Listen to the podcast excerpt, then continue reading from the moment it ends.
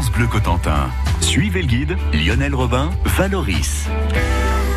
Aujourd'hui, Lionel, euh, avec Lionel, nous sommes sur la côte est du Val de Serre, à la découverte du site de la Hougue et de sa célèbre tour Vauban. Les deux tours Vauban de Saint-Va ne sont pas arrivés là par hasard. Nous sommes sous Louis XIV, fin du XVIIe siècle. Et si on les a construites ici, eh bien c'est suite à une défaite de la flotte française. Il faut dire qu'en face, les Anglo-Hollandais étaient deux fois plus nombreux. Si seulement il y avait eu des fortifications à Saint-Va à l'époque, le cours de la bataille aurait peut-être été différent. Avec l'historienne Annick Perrault, nous sommes sur le rivage, le long des fortifications de la Hougue. Oui, on est face au large et surtout on est face à l'endroit où se trouvaient, parce que euh, les carcasses euh, des bateaux, d'une partie des bateaux de la bataille de la Hougue. Ce qu'on a appelé la bataille de la Hougue, où il n'y a pas eu de bataille, mais il y a eu un immense incendie euh, de, 12 vaisseaux du roi quand même.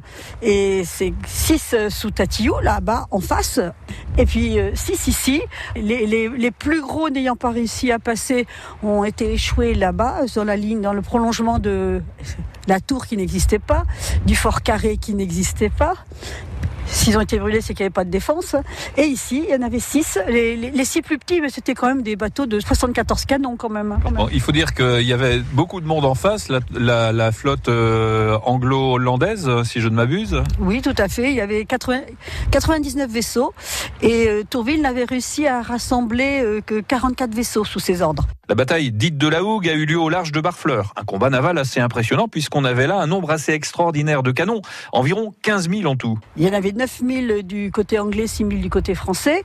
Euh, il y avait, euh, c'était énorme. Il faut imaginer une ligne de bataille de 4 km de long. Bon, alors évidemment, quand euh, c'était le 29 mai, quand le soir, Tourville a donné l'ordre de la retraite parce que ben, se rendait bien compte que ça aurait du mal à, passer. quand quand même les 15 vaisseaux qui n'ont pas réussi à passer le rat Blanchard, qui est parmi les plus forts courants d'Europe, eh bien, euh, quand les bateaux ont fait demi-tour, ils ont cherché euh, un abri. Les trois plus abîmés sont retrouvés à Cherbourg. Et les douze autres euh, bah, sont dit bon, on va aller se réfugier à la Hougue. Et bah oui, mais il n'y avait pas de défense à la Hougue. Et finalement, pour ne pas que les ennemis prennent ces vaisseaux, comme c'était la, coutume, et l'ordre a été donné de les échouer, d'enlever le maximum de choses qu'on pouvait, et puis surtout bah, d'y mettre le feu. Oui, en tout cas, ces bateaux vont brûler là pendant une bonne semaine devant Saint-Va.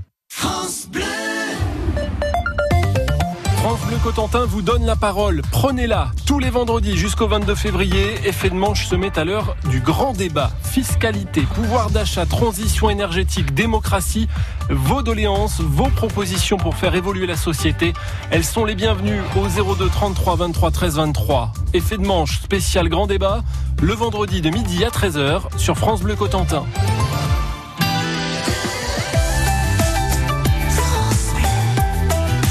France Bleu Cotentin.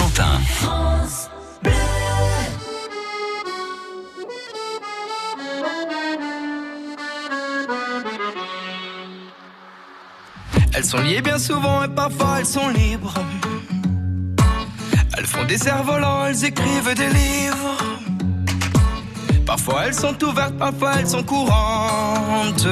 Il y a des gens qui les ferment et des gens qui les tendent. On les met sur le cœur, on les met dans les poches. Elles construisent des parcs où vont courir les mioches. Si elles servent à sévir parfois autour du monde, on pourrait les unir, ça ferait une ronde.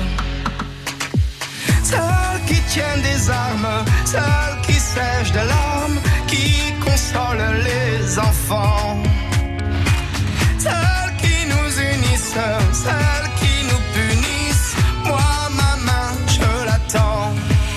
Donne-moi ta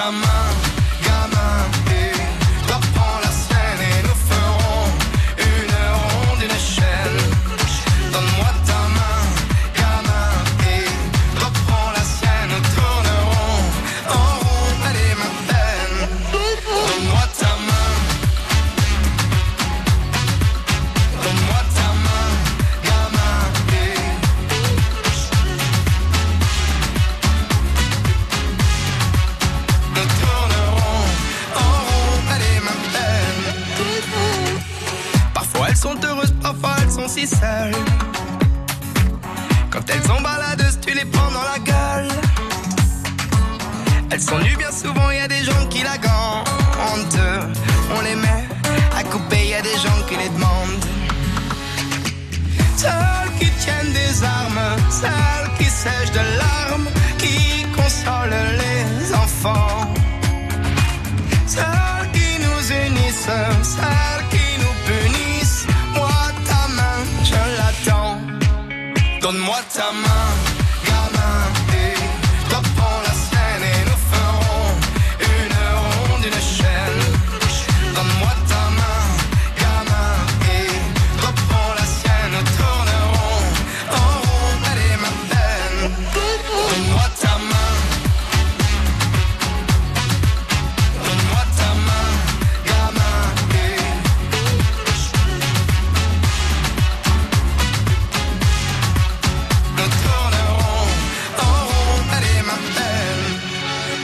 Perdu, tu sais, comme toi dans la peine, j'ai attendu que l'on prenne la mienne d'une main tendue.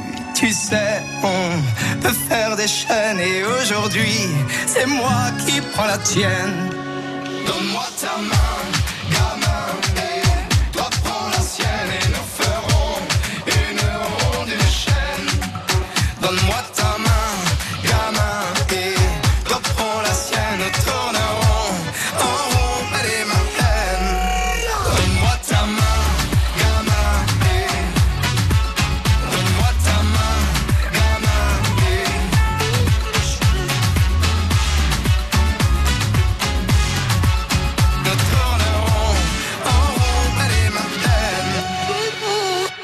Claudio Capéo, ta main.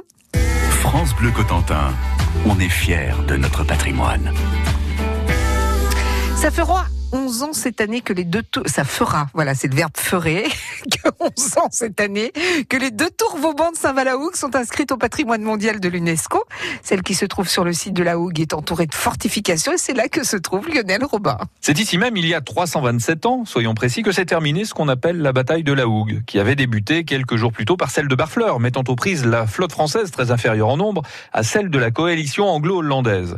Devant la Hougue, une partie des bateaux français qui s'étaient réfugiés là ont été Nous sommes avec Annick Perrault, qui est historienne. faut imaginer euh, quand même un incendie qui dure euh, près de huit jours. On a euh, dans certaines maisons de Saint-Va des poutres calcinées. qui visiblement ont été datées, viennent de, non seulement de cette époque, mais de certaines carcasses. Donc euh, voilà, c'est ça, ça fait un petit peu mal au cœur, mais sans cette bataille, nous n'aurions pas les tours. C'est ça qu'il faut se dire. Oui, parce que Louis XIV euh, est allé voir Vauban et lui a dit euh, Faites donc quelque chose. Alors c'est plutôt l'inverse, c'est plutôt Vauban qui est allé voir Louis XIV et qui lui a dit Sire, il serait peut-être temps de faire quelque chose. Vous avez là, euh, c'était la plus pour lui la plus belle rade. Alors la plus belle rade sur le plan stratégique. Moi je trouve que c'est la plus belle rade tout court, mais enfin bon, ça c'est autre chose. Et la bataille a eu lieu en 1692 euh, et c'est en 1694 que vraiment va commencer euh, l'édification des tours. Il faudra cinq ans pour les construire puisque lorsque Vauban euh, vient à Saint-Va, revient à Saint-Va, en 1699, il peut constater que les tours sont achevées et malgré tout, il n'est pas content Pourquoi? Parce qu'il ne pourra pas, il se rend compte qu'il ne pourra jamais faire ici le, le grand port qu'il voulait faire, qui maintenant, bah, qui a été fait à Cherbourg. Ah oui, Donc on a failli avoir Cherbourg à Saint-Va, en fait. On a failli. Euh, je vais vous dire franchement que moi, ça ne me dérange pas trop, parce que dans les plans que- qui étaient présentés au roi, euh, il manquait pour moi la chose principale. On avait prévu le port de guerre. Le port de guerre donc euh, se trouvait en face, hein, entre Tatillou et le village. Le port de commerce, nous étions tout à l'heure. euh, À Morsaline hein. Voilà, dans- dans la baie du Cul-de-Loup. Et le port de pêche, il était où? Il figure pas sur les plans.